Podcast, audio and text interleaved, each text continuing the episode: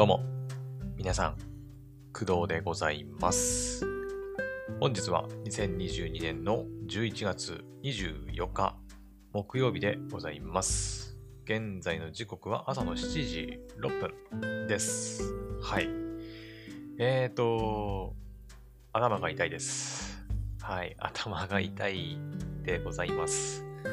えーとね、まあ、いつものね、はい、まあ、気象病、気圧病っていうのかなっていうやつだと思うんですけど、えーあいにく今日、雨が降ってまして、おそらくそれが原因じゃないかなと思っているんですけど、はい。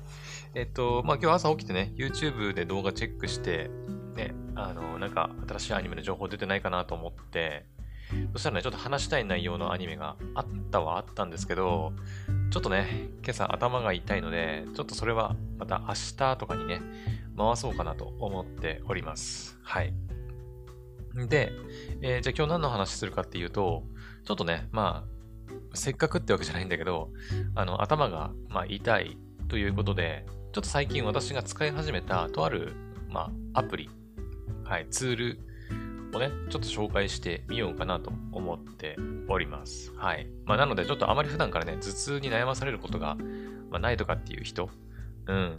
その特にその、なんだ、まあ偏頭痛、偏頭痛はまた別なのかなうん。私の場合は結構その、なんだ、その日の気温とか、うん、気圧とか、寒暖差とかによって結構ね、出ることが、まあ多かったりとか、うん、あとはまあ単純に、あれかな、水分不足、私の場合だと。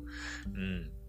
ちょっと昨日の夜、夜っていうか、あ、夜かな。うん。ちょっとね、軽くお腹を壊してね、ちょっと下痢気味だったのもあるかもしれないんだけど、うん。まあでも結構今日ね、久しぶりに雨が降っているので、おそらく、はい。まあ、いつものあの気圧の変化というか、ね、によるものだと思います。はい。もうすでにね、あのー鎮痛剤飲んで、痛み止め飲んでいるので、はい。まあ、もうしばらくしたらね、痛みも和らいでくるとは思うんですけど、はい。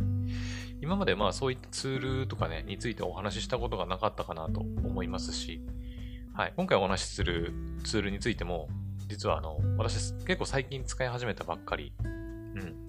私も結構最近知ったばっかりのツールになりますんで、もしね、あの、同じように、その気圧とかでね、頭痛がひどいとか悩んでるっていう人は、ぜひね、あの、そのツール使ってみてほしいなと思います。はい。まあ、そん、なんだろう。むしろ結構有名なツールなのかもしれないからね。あの、私が結構知るのが結構遅くなっただけかもしれないんだけど、はい。一応紹介させてもらいます。はい。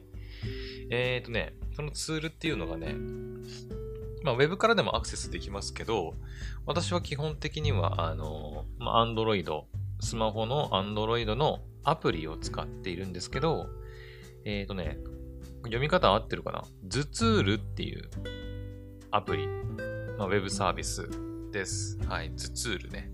はい。えーとね、頭痛に、あの、漢字のね、漢字の頭痛に伸ばし棒で、る、ひらがなのるで頭ツールだと思います。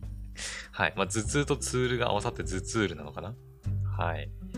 っていうものなんですけど、ちょっと一旦じゃあ、ちょっと今起動した状態なので、もう一回再起動をかけると、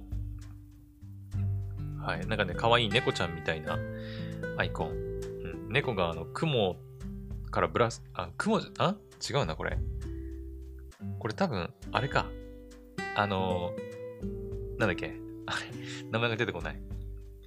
てるてる坊主だ、そう。てるてる坊主、猫型のてるてる坊主が、あの、雲からぶら下がってるみたいなイラストがね、はい、出てきているんですが、で、私は最初、もうすでにね、あの、インストールしてから何回か使ってるんで、えーと最初その多分ね、インストールした、してすぐ後だと、あの、なんか、位置情報許可しますかとか、なんかいろいろね、許可するかしないかの表示も出るとは思うんですけど、はい。で、えっ、と、私会員登録はしてなかったかなうん、結構いろんなね、あの、まあ、そのツツールの中でもいろいろできることがあるみたいなんですけど、その痛みノートとか、多分その、日々の頭痛の記録を残すためのものだと思うんですけど、まあそういうのがあったり、私が一番使ってるのはね、えー、気圧グラフですね。はい。まあ、天気もちょっとわかるようにはなってるんですけど、そこ開くと、えっ、ー、と、現在の時刻における、まあ、気圧と、えー、天気ですね。はい。が出てきます。で、位置情報をオンにしているので、私の場合、してるので、えっ、ー、と、私が住んでる場所におけるね、その天気、気温、気圧がわかるようになっております。はい。で、今ですね、えー、っと、今はさっき時間言いましたけど、今日はね、11月24日の朝の7時、今12分なんですけど、今はね、気温7度、気圧1012.6ヘクトパスカルとなっております。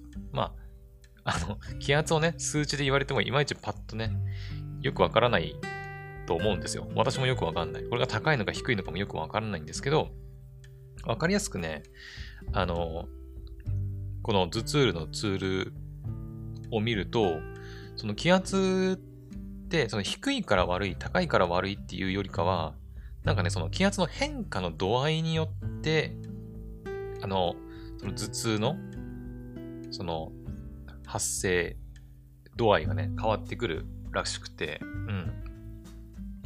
今ね、私が見てるやつでいくと、えっ、と、これは昨夜だね。えっ、と、11月23日の9時か。うん、午前9時の段階では、気圧がね、1024.8ヘクトパスカルだったんですね。はい。で、そこから、あの、警戒っっていうね、あの、領域に入ってきます。はい。爆弾マークがね、あの、続いております。うん。昨日の午前中の9時から気圧がちょっと高めだったんだね。1024.8ヘクトパスカルだったんだけど、そこから一気に気圧が下がります。はい。あの、これはあくまで私が住んでるところの話ね。はい。ずっと下がっていって、ぐわーっと下がります。そして、え、っと、本日、11月24日の午前3時の段階で1012.1ヘクトパスカルとなっています。はい。なので、今かなり低い状況になっています。うん。低い状況っていうか、まあその、昨日のね、その午前中から比べると、高い状態から低い状態に、かなり、こう、気圧差がね、出てしまっていると。はい。で、今の段階では、朝7時の段階では、ちょっと、おっと、っと、えー、待って。別の、別のタブ開いちゃった。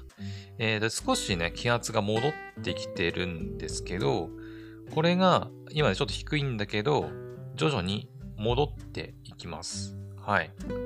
ただ、あの、戻るってことはまた気圧差が出てくるので、えっ、ー、と、アプリにはね、やや注意と。うん。気圧下がってますよ。やや注意してくださいねっていうふうに書いてあります。で、これが、え、ー、と、25日金曜日とかになってくると、明日ですね。明日とかになると、またちょっとね、気圧が上がります。一応予報みたいな感じで書いてあるんだけど、えー、11月25日の午前10時くらいに、えー、1022.7ヘクトパスカルになるらしくて、ちょっとね、また気圧が上がっていくので、ちょっと注意してねっていう感じで書いてあって、で、26日土曜日、まあ私の誕生日の日なんですけど、えー、っと、ぐらいになると、またね、爆弾、警戒マークが出てまして、また一気に気圧が下がりますよっていう予報になってますね。はい。だからこれを言うのを見ると、あの、あ、もしかしたら明日頭痛くなるかもしれないなっていうね、なんかわかるんですよね。うん。私もだから最近ちょっとこう頭痛いなって感じたら頭痛パッて開いて、あ、やっぱり、みたいな 気圧変化してんな、みたいな、うん、ので確認したりしてますね。はい。まあ、防ぐ方法は、うーん、まあ、まあ、この頭痛のね、サイト行けば、なんかいろいろ、えっ、ー、と、頭痛を和らげる方法、なんか耳をマッサージするとか、首をマッサージするとか、まあそういう方法も載ってはいるんですけど、まあ、基本、やっぱ頭痛薬飲むとか、それぐらいの方法しかないのかなとは思いますけどね。うん。だからあくまでこの道具を、ツールを使って、頭痛を使って、あなんか自分がそのなんで頭痛いのかっていう理由がはっきりわかるっていうのが、まあ、いいかなと私は思ってます。はい。あとは若干その予測ができる。うん。これでいくと、まあ、私ね、誕生日の日、気圧警戒マークついてるから、あ、26日頭痛くなるんじゃねえかなっていうのが予想できるっていう感じですね。はい。まあ、私みたいに普段からね、出かけたりしない人は別にいいかもしれないけど、ね、どっか出かける予定がその日に入ってたりする人は、まあ、頭痛薬をちょっと持っていくとかね。はい。まあ、そういった準備が、ま、しやすいのかなっていう気がしています。はい。って感じです。はい。まあ、一番使えるのはこの気圧グラフかな。一応天気予報なんかもね、見れるっちゃ見れるんですけど、まあ、天気予報は他のアプリでもまあ見れるからね。うん。あ、でも気圧の変化が一応ついてますね。あの、下がってますよとか、上がってますよっていう、あの、気圧の変化も一緒に見れるのは、まあいいかもしれない。うん。これいつだ？ああとね、ちょっと警告、あ、警告じゃねえ、ごめん。広告。広告がちょっとね、あの、まあまあ多いので、ちょっとそこは、うん、まあ、しょうがないのかなっていう気はしますけど。なんかでも、プレミアムプランこれプレミアムプランかな？頭痛ルプレミアムっていうのがあるらしい。これを使うと、えー、広告が非表示になったりとか、気圧グラフウィジェット。あ、スマホアプリでってことか。うん、スマホアプリっていうか、スマホの画面上に要は気圧グラフウィジェットを追加することができるようになったりとか、あと気圧の予報日が増える。6日 ,6 日間に延長されるらしい。うん。だから1週間、約1週間後ぐらい先まで見れるみたいだね。うん。あとは記録閲覧期限無制限。過去の記録も遡って見れると。痛みなう。自分以外の人たちの体調が分かったりとか。ピンポイント予報もできたりとか。するみたいです。これいくらなの？えー、頭痛ルプラン、年間で、えー、3000円らしい。お試し体験もあるみたい。うん、月額プランよりも600円お得なんだね。なるほど、なるほど。頭痛ルプレミアムご利用者の継続率は98%。うん。まあ、プレミアムプランに入らなくても、全然あの、ね、私は問題なく使えてはいるんですけど、よりね、あの、うん、なんか、ちゃんと使いたい？広告ちょっとめん、うざったいなとか、ね、ウィジェットで管理っていうか見たいなとかっていう人は登録してみると面白いのかなと思います。はい。まあ年間3000円だからね、大した金額じゃないからね。うん。年間3000円で月額いくらぐらいなんだろうね。わかんないですけど。うん。まあ、とりあえずお試しでやってみるのがいいのかな。最初はね。はい。まあそういうプレミアムプランもあったりするし、うん。まあ、天気予報も見れるし、気圧の変化も見れると。11月25日金曜日は結構意外と安定してるのかもね、気圧が。うん。あの、特に上げ下げがない感じですね。ただ、えー、25日のお昼過ぎお、おやつの時間、15時ぐらいから、あの、警告マークがついてるので、うん、明日、あ、ん？朝、超警戒って書いてる。マジであさって26日超警戒マークついてる。なので、ちょっと25日私、ね、まあ、誕生日ではあるんですけど、はい、ポポさんとのね、ラジオトークも夜中に、夜中じゃねえか、あの、8時半からね、ありますんで、ちょっと気をつけたいなと思います。はい。こういうのがね、わかると、ね、ちょっと安心ですよね、やっぱね。なんで頭痛いんだろうっていうのがね、わかるのとわからないのじゃ全然違うからね。はい。まあ私今日ね、病院行くんだけど、まあ潰瘍性大腸炎とかもね、やっぱり難病だったりするとさ、なんていうかな、その、私も最初潰瘍性大腸炎じゃ、その、なり、なった時、うん、その、潰瘍性大腸炎って分かってなかったから、自分がなんでお腹痛いのかっていうところとか、お腹痛いのかっていうのが全然分からないんですよね。うん。自分が難病だとは到底思ってないし、なんでこんなに自分だけ苦しい思いしなきゃいけないんだろうとかね、うん、思ってたんだけど、まあ、潰瘍性大腸炎であることが分かったおかげで、ああ、自分って病気なんだっていうのがね、まあ、なんか、うん、分かったというか、あだからお腹痛いんだ。だから、そのすぐお腹壊しちゃうんだ、みたいなのがね、やっぱ分かるのと分からないのだと全然違うんだよね。安心感というか、うん。自覚できるのと、自覚できてないのとって、はい。だから原因不明の病ってのが一番怖いよね、やっぱね。うん。まあそういう病気ね、抱えてる人もいるとは思うんだけど、うん、原因不明、治療法もよくわからないっていうのが一番厄介ですよね。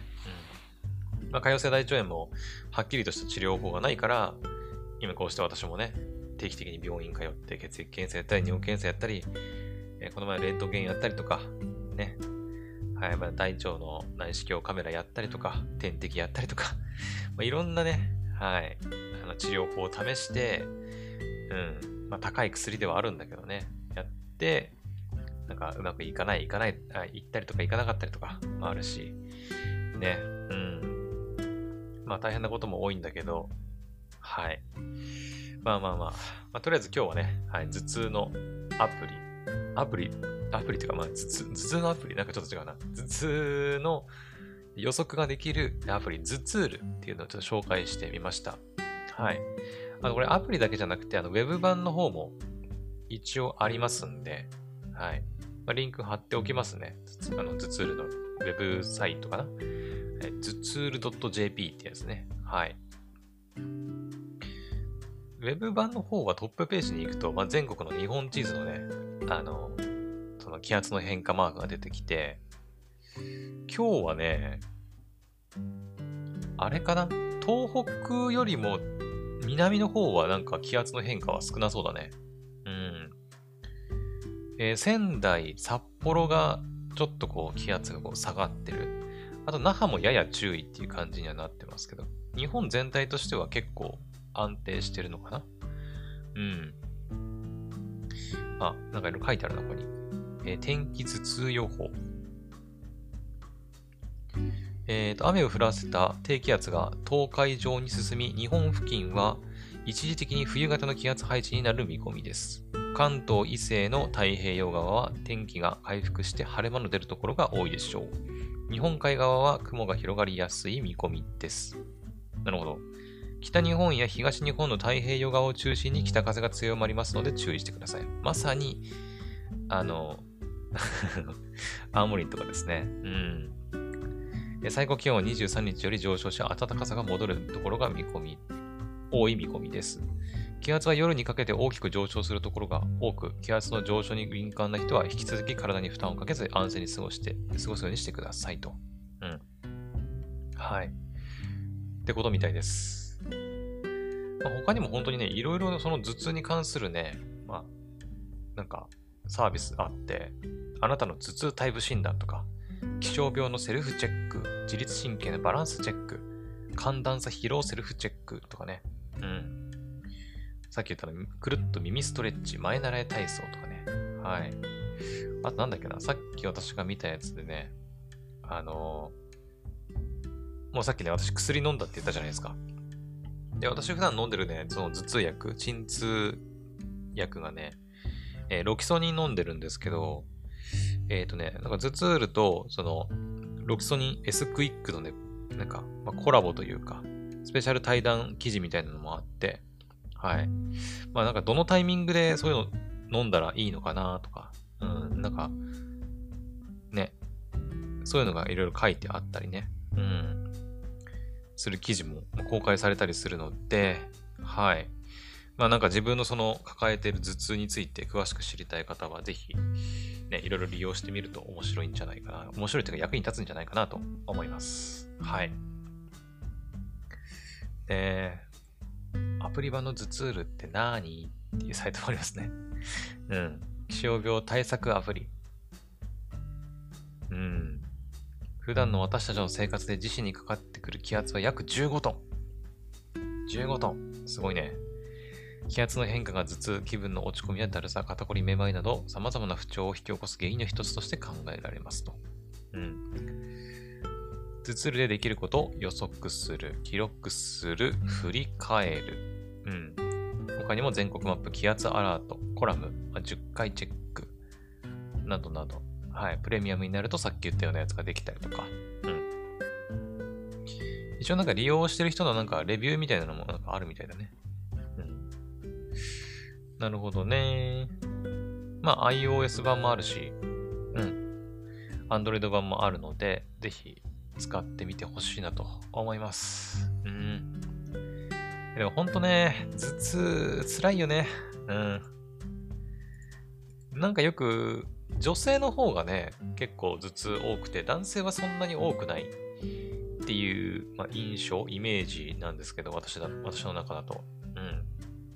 私の家でも、父親はそんなにかな、うん、あんまり頭痛、頭が痛いって言うこと多くないかなと思うんだけど、やっぱ女性の方、母親とか妹とかは、まあ、気圧だけじゃなくてね、その、なんだ、生理痛とか、うん。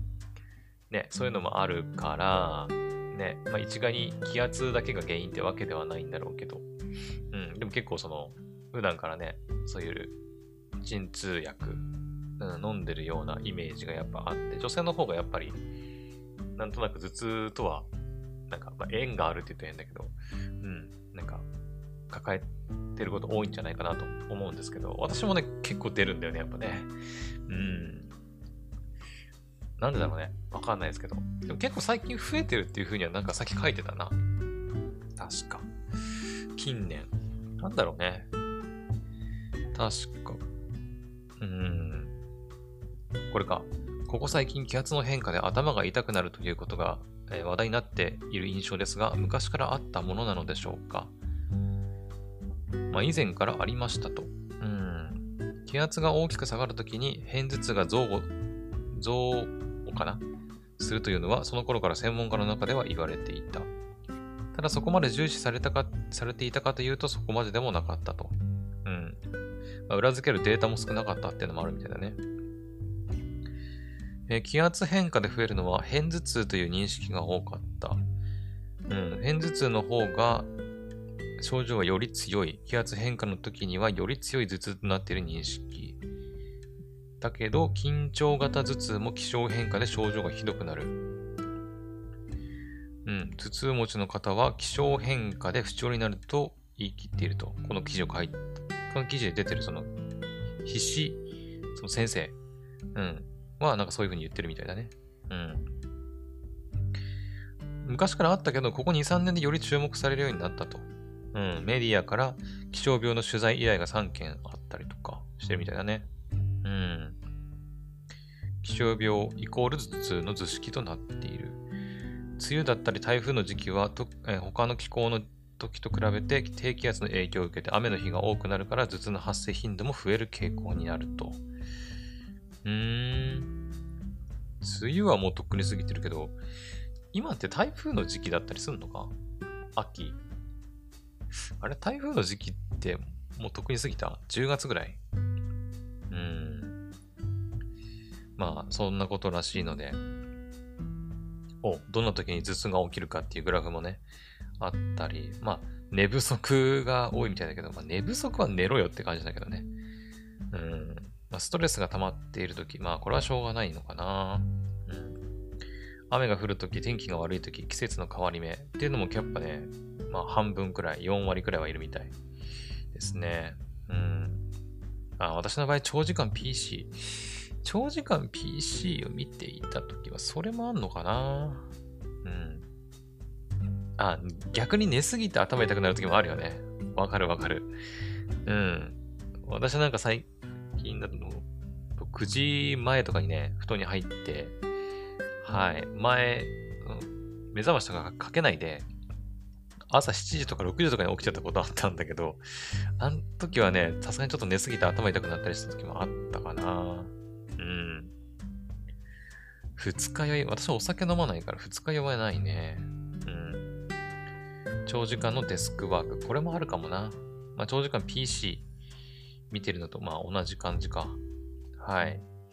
私みたいにリモートワークしてたりとかね、常にそのアニメ見たりとか、ゲームしたりするので、あのデスクに座ってたりすると、そういうので頭痛くなったりすることもあるみたいですね。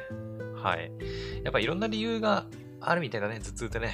大変だ。うん、まあ、一概にやっぱ気圧が悪いとかっていうのも、うん、わかんないし、はい。まあ一応一つの要因としてね、まあ、考えられるっていうことなんでしょうね。はい。